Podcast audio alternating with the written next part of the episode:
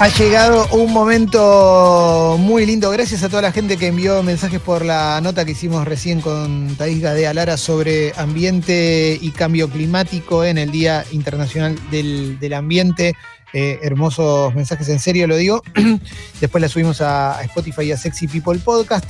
Pero ahora ha llegado el momento de recibir probablemente a la persona más importante que me he cruzado en los últimos 50 años.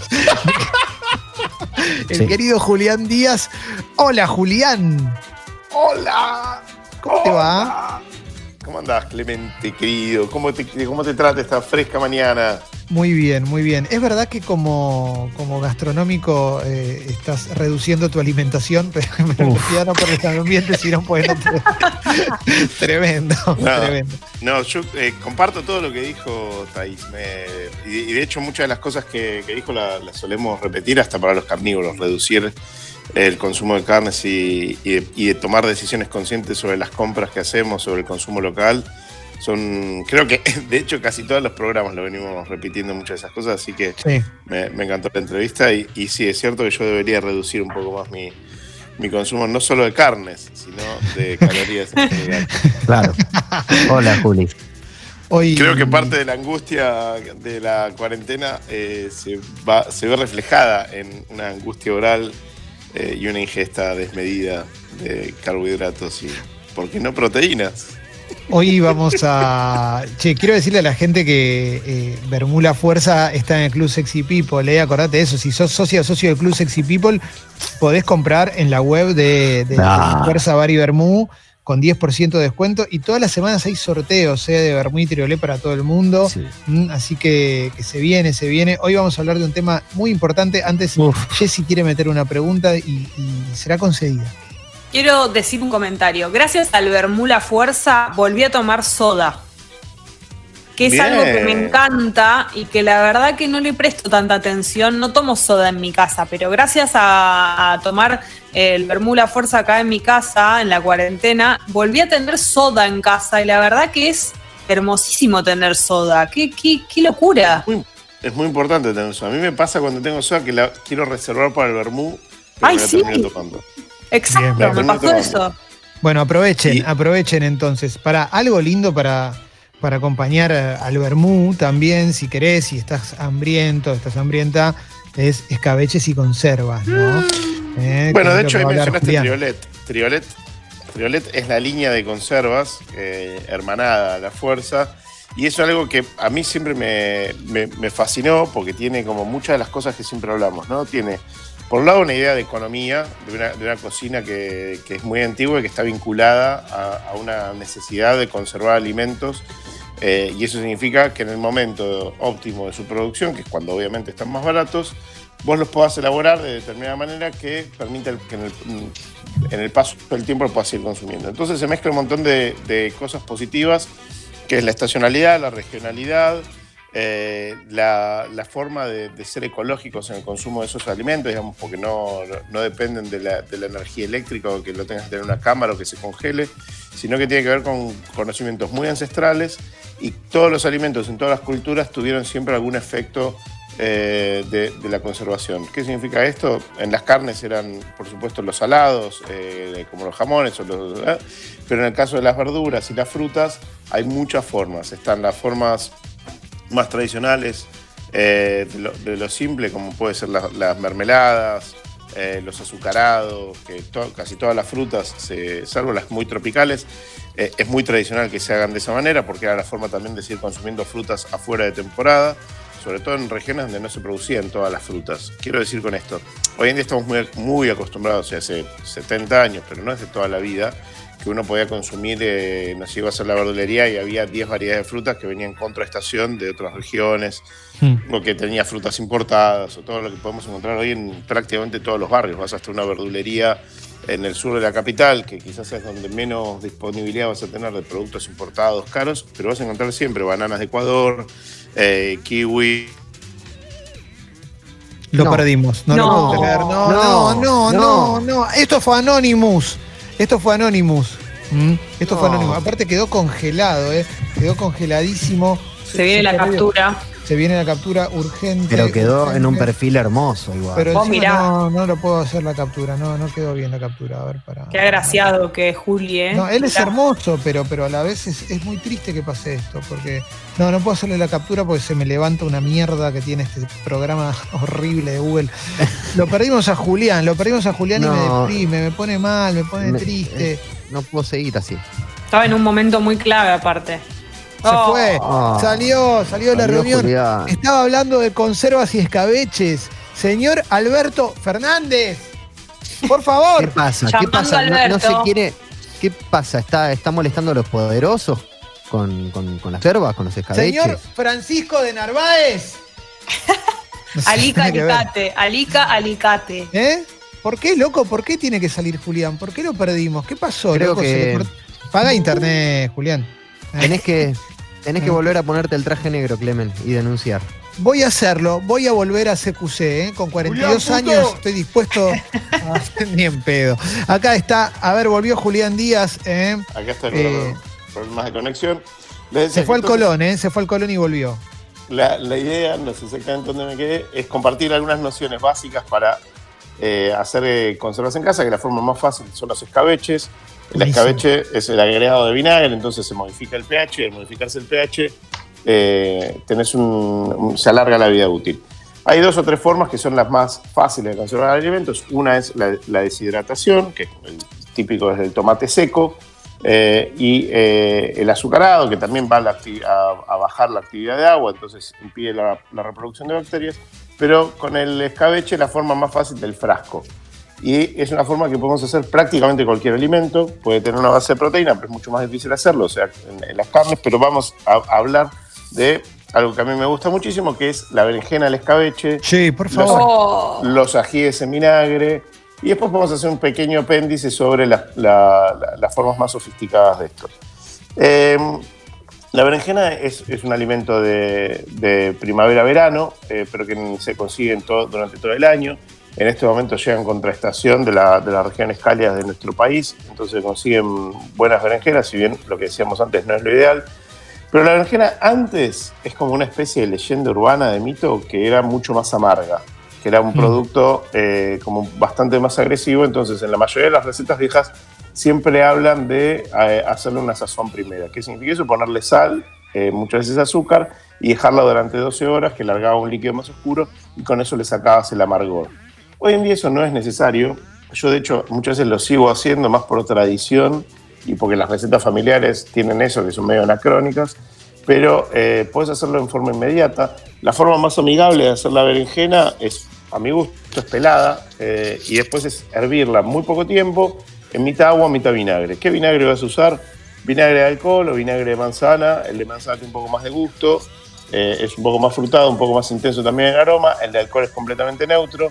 El de vino y eso para mí no va para, para este tipo de escabeches eh, porque tienen mucho más sabor y mucho más olor.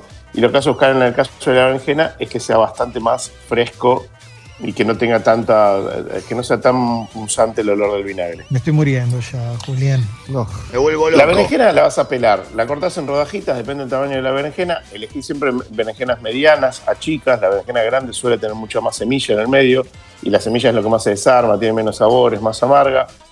No es que esté mal, yo la dejo, no es que, no es que tenés que sacarla, pero cuando haces esa berenjena gigante es más factible que tenga menos sabor que las berenjenas medianitas. Podés usar las berenjenas de distintas variedades cuando es temporada, que están las moteadas, esas blancas y, algunas variedades, pero todas tienen un sabor bastante similar. Cortás en rodajas, pones en una olla mitad vinagre, mitad agua y cuando rompe hervor cortás, contás unos 5 minutos y cuando ya se empiezan a poner transparentes, apagás el fuego y colás. Con ese calor residual que le queda, se terminan de cocinar.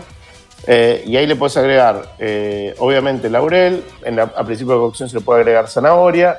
Y una vez que lo colás, eh, esperás que enfríen y pones en un frasco que la clave para mí, la base de la berenjena en escabeche, es el condimento. Obviamente, hay mil escuelas. eh, lo más tradicional en nuestro país es ají molido y pimentón, laurel y toneladas de ajo. La clave de la berenjena es mucho ajo.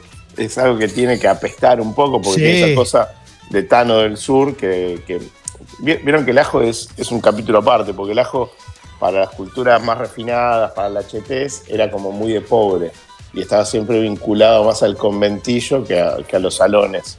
Nadie iba al Teatro Colón con olor a ajo, digamos. El, Claro. el ajo estaba muy vinculado a, lo- a los inmigrantes sureños, que eran los que venían con, con toda esa cultura de la comida mucho más condimentada. Entonces tiene como siempre esa, esa lógica de que en una casa si uno come berenjenas de escabeche hay que comerla en pareja porque no va a apestar y el otro no. Tiene siempre esa, esa cosa básica de, de poder hacer eh, con, con algo muy económico un montón de rendimiento. O sea, el frasco... Ah, algo muy importante, esterilizar el frasco. Lave bien, señor, señora, el, el frasco porque es lo que va a hacer que duren siempre muchísimo más las conservas. Bien. ¿Qué significa eso? Lo lavas muy bien, chorro de agua, si usas detergente por si tenía algún resto de aceite o de algo anterior, o de mermelada, lo que sea. Lo lavas muy bien, pero le tenés que sacar que no tenga olor a detergente, o sea, le pasás varias veces agua. Y después hay dos formas, las, las dos formas más fáciles de todo, es o hervirlo, eh, o hervirlo o al horno, sería como una forma con temperatura, lo pones en un horno bajo, 120, 130 grados durante 5 minutos y con eso se esteriliza, pero lo más común es olla agua hirviendo y con el, con el agua hirviendo lo, lo esterilizas y si no pasarle un poco de alcohol, esperas que evapore, que se seque solo y te queda el frasco estéril para que la conserva dure mucho más tiempo. Si quieres guardarlo al vacío, lo que haces es, eh, una vez que pones las berenjenas, pusiste el condimento, aceite, el ideal para mí es aceite de oliva o mezcla, o sea, usás, no, no el que viene en la botella de aceite mezclado, que ese es una basura y es una porquería.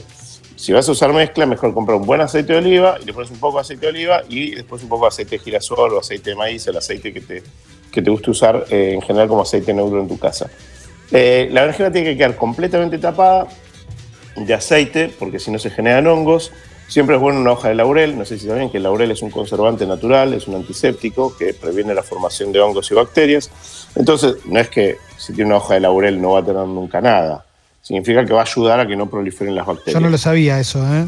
El laurel siempre se usó en conservas porque es, un, es de las hierbas más, eh, que más previenen la formación de, de bacterias. Casi todas las hierbas tienen efectos colaterales positivos, eh, no solamente aportar sabor, sino que van a dar siempre eh, algún beneficio más. De hecho, en las huertas también, desde que está fresco, previenen los insectos y demás por temas que son más... Yo Sí, creí que era aromático nada más. El, el laurel es, además de ser aromático, que no hay que abusar, porque el laurel también es bastante invasivo. Si en un frasco pones tres hojas de laurel, después de un mes, esa conserva va a tener todo a gusto a laurel y a nada más. Entonces hay que usar un laurel que esté seco, pero no demasiado seco. Si lo compras fresco en la verdulería, en el mercado, en donde sea, lo colgás boca abajo y queda una semana, dos semanas, ya está seco. Juli, ¿el laurel es el que está en la salsa, en el tuco, que cuando te toca tenés que lavar los platos? Exactamente, es la hojita más común de todas, es la hoja alargada, que parece una hoja de planta, eh, que de hecho siempre hay algún neófito que se piensa que se les cayó una hoja dentro, pero no, es una hierba muy, muy tradicional y que se usó siempre para hacer salsas y conservas porque tiene esa- esos beneficios de los que hablamos. Y si lo quieres guardar al vacío del frasco, una vez que lo cerrás muy bien, lo pones a hervir adentro de una olla 20 minutos y ahí se pasteuriza y queda completamente al vacío, pero es como un proceso bastante más difícil. Si les interesa hacer eso, investiguen y googleenlo, pero es la forma de que la conserva dure años. O sea, vos podés tener una, una berenjena de escabeche un año en un frasco y no le va a pasar absolutamente nada. Juli. No hace falta ni siquiera que esté en la heladera. Sí, ¿La, la berenjena es el, el escabeche definitivo o, Sí. o por lo menos es el más popular? Es el más popular en nuestro país y es la forma que más también quizás niños y carnívoros se acercan a los vegetales en conserva. Quiero decir, a mí me fascina, por ejemplo, los ajíes en vinagre, pero te tiene que gustar mucho el vinagre ya. Tienen como mucho más sabor a, a vinagrado y mucho más fuerte. Claro. Eh, pero quizás es más fácil aún que las berenjenas, porque el ají en vinagre es el típico ají verde, ese amarillento que nadie quiere comprar en la verdulería, salvo los que nos gustan mucho de estas porquerías, porque eh, es como el típico picle fácil de hacer, que va en- adentro de un sándwich, va adentro de. va con fiambre, con un queso, la previa del asado, eh, eh, para acompañar un arroz con verduras, digamos. Tiene como particularidad que levanta enseguida siempre ese aroma y que te da como mucha sensación de acidez en cualquier alimento que pongas, pero que es muy bueno para la salud. Siempre se habla de que los, lo- los alimentos ácidos ayudan a alcalinizar la sangre, tenemos muchos efectos eh, que también colaboran en la digestión, que tienen muchas, muchas partes positivas, pero al mismo tiempo también es como un universo de sabores que a mí me gusta mucho. Los picles, que la- el típico frasco también ese que viene todo mezclado, que ya no tiene mucho sabor distinto, pero siempre Sí. tenés como un coliflor y morrón, que tienen, terminan teniendo más o menos el mismo sabor. Sí, sí, sí.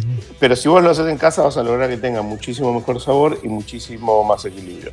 Los ajíes en vinagre, le decía, es lo más fácil de todo porque no hay que cocinarlo. El ají en vinagre vos lo cortás, lo pones adentro de un frasco, lo condimentás como querés y pones a hervir mitad agua, mitad vinagre. Y una vez que hirvió, lo tirás en el frasco así caliente hirviendo. La única precaución es que el frasco no esté sobre una mesada fría, o sea, ni acero ni, ni, ni mesada de piedra, lo pones en una tabla de madera sobre un trapo para que el frasco no se rompa por el shock de temperatura. Estoy hablando muy rápido.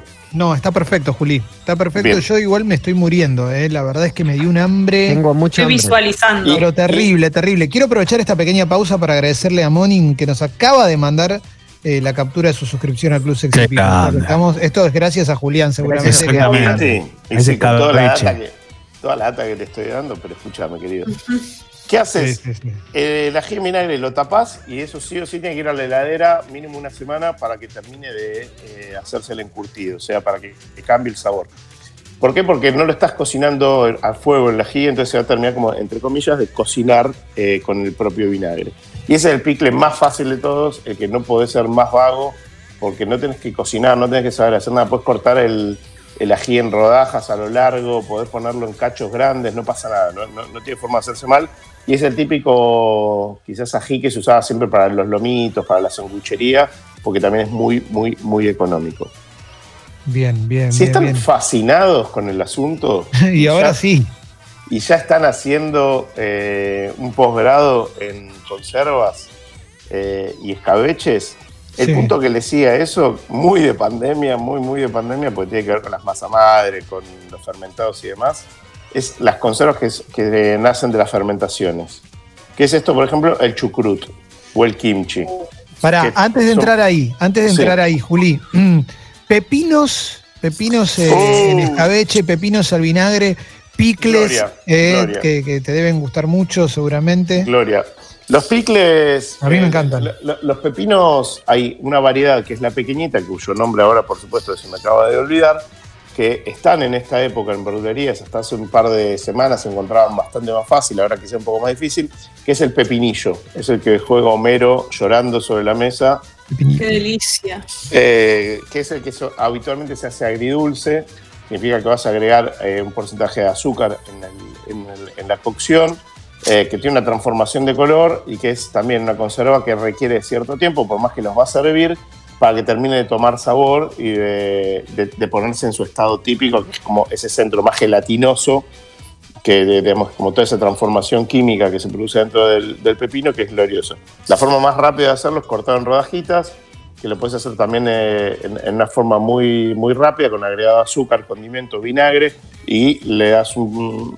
es- esa receta no me la acuerdo de memoria, pero es, es la receta de David Chang, que es un cocinero coreano, yankee, muy, muy capo, que se llama pepe, eh, conserva de pepinillos rápidos. Si lo buscan David Chang, eh, Momofuku, van a encontrar que se hace eh, originalmente con vinagre de arroz, pero lo puedes hacer con cualquier vinagre, y es la gloriosa. Ese es el pepino entero, tienes que buscar obviamente un frasco más grande y hacerlo con eh, bastante más tiempo, pero tenés ahí sí que en tu casa, si haces eso en un frasco grande, como si fuese uno de esos frascos digamos, de conserva de, de- de kilo y medio, que es el frasco más grandote, tenés pepino para todo un año y eso Sí. dura una eternidad, no pasa nada, porque tenés tanto vinagre y tanto azúcar que es la gloria misma.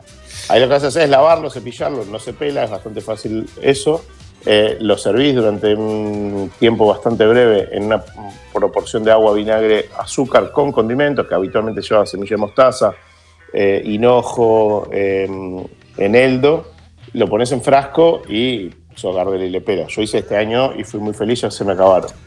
Ahora, ahora sí, es el momento del chucrut, es el momento de, de- de- de- de- de- de- del, del kimchi, si querés, también de lo que vos quieras, Mirá. Ya que estamos, como- ya que estamos en una. Ahí hay un mundo ¿eh? glorioso que, que es como muy ancestral, que viene siempre de digamos, nuestro país, lo más tradicional quizás sea como dentro de los restaurantes alemanes y las salchichas con chucrut, esa onda, que hay como una forma muy de vago de hacerla, que es como sofreír el, el repollo, ponerle vinagre y ya está, que es como el chucrut fácil. Eh, pero la, la verdad de la milanga es que esta es la época para hacerlo porque es la época donde está el repollo eh, en la verdulería, el repollo económico, y porque es muy fácil, pero requiere mucho, mucho tiempo. Eh, hacer un buen chucrut tiene una, una dificultad eh, muy precisa que tiene que ver con la temperatura eh, y con ciertos cuidados que tienes que tomar al momento de realizarlo. ¿Por qué? Porque el, el chucrut se hace desde hace miles, no sé si miles, pero más de cientos de años, de una forma muy tradicional que es la de permitir la fermentación del repollo eh, con el solo agregado de sal y condimentos a una temperatura que tiene que oscilar entre los 18 y los 24 grados. No puede pasar los 24 grados porque se desvía la fermentación y si baja de los 18 grados se detiene la fermentación. Entonces esta es la época para hacerlo porque es la época que no tenemos tanta fluctuación de temperaturas en las casas y todos en la casa tenemos un lugar donde en el lavadero o en una alacena tenés una temperatura bastante constante que si pones un termómetro te vas a fijar antes de hacerlo, que no es tan difícil. ¿Qué vas a hacer? Vas a comprar un repollo, eh, el más grande que tengas en la verdulería, vas a prepararte un montón de frascos y te vas a poner como una especie de eh, maestro zen a cortar muy muy finito el repollo y lo pones en el bowl más grande que tengas con un 2% de sal. O sea, por, kilo de, por un kilo de repollo vas a usar 20 gramos de sal, eh, idealmente una sal marina, una sal buena, y eso lo amasás con la mano. Lo amasás, lo amasás y empieza a largar agua, que esa agua no la tenés que descartar eh, les juro que esto es más fácil de lo que parece. sí, sí, sí. una vez que hiciste esto, lo pones en los frascos esterilizados, eh, lo, lo, presionás para que queden bien a presión, bien, bien, bien, bien a presión, cerrás los frascos y te olvidas hasta el día siguiente. ¿Qué tenés que hacer el día siguiente? Lo abrís. Si larga aire, es que está empezando la fermentación. Es como que hay una vida.